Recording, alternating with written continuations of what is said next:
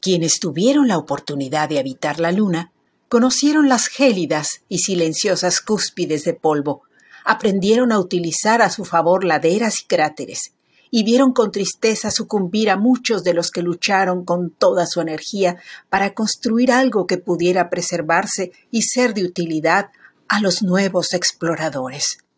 El contraste de mirar al satélite natural de un planeta como un aliado se anula al instante que se habita en él.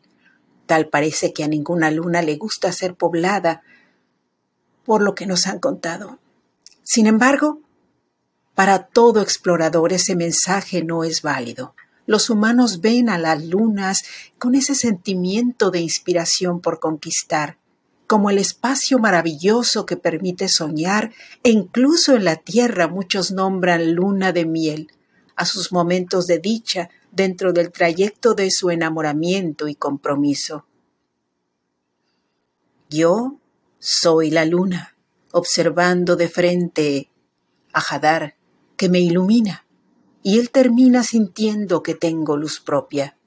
Pero él no es el sol, es la tierra que piso, y en la cual cultivamos todos nosotros.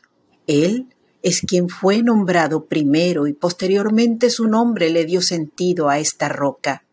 Soy, entonces, Luzma, la madre de luz, la dama de luz, la que dio nombre al satélite natural que nos ayuda a mantener viva la energía del organismo que recorre el ecuador del planeta, y gracias a él podemos dejar de sentir sed y podemos cultivar nuestro alimento.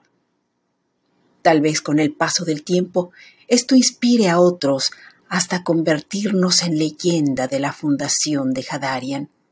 No sé qué es lo que vaya a pasar en el futuro, solamente yo observo que la vida nos ha premiado, permitiendo que sigamos vivos y con energía para lograr que este lugar sea habitable y próspero.